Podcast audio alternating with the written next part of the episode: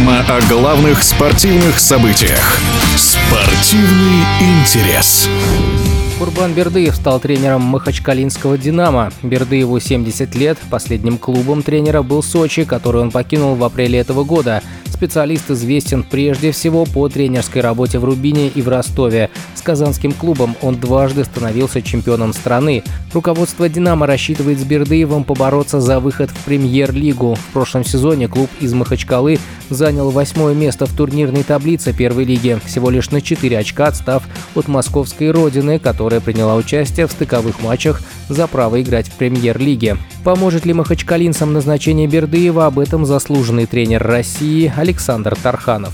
Я думаю, что э, президент клуба Гаджиев Гаджи Муслимович не прогадает, потому что опыт э, тренера большой, успехи тренера – вот, позволяет говорить о том, что он может, э, в принципе, из э, хорошей команды, э, которая является «Динамо Махачкала», они в первый год в первой лиге заняли восьмое место, это достаточно хороший успех. Создать еще более хорошую команду, отличную команду, для того, чтобы бороться за выход премьер-лигу. Они и ставят задачу, потому что Курбан Бердеев уже об этом заявил.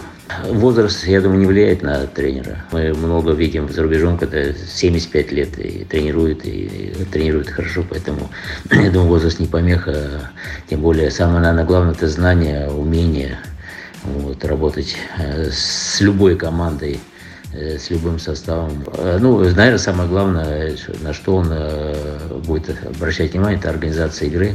Он в этом достаточно большой дока. В этом плане и повысить социальный уровень игроков, которые позволят, э, в принципе, бороться за э, премьер-лигу. Я только могу пожелать ему успеха.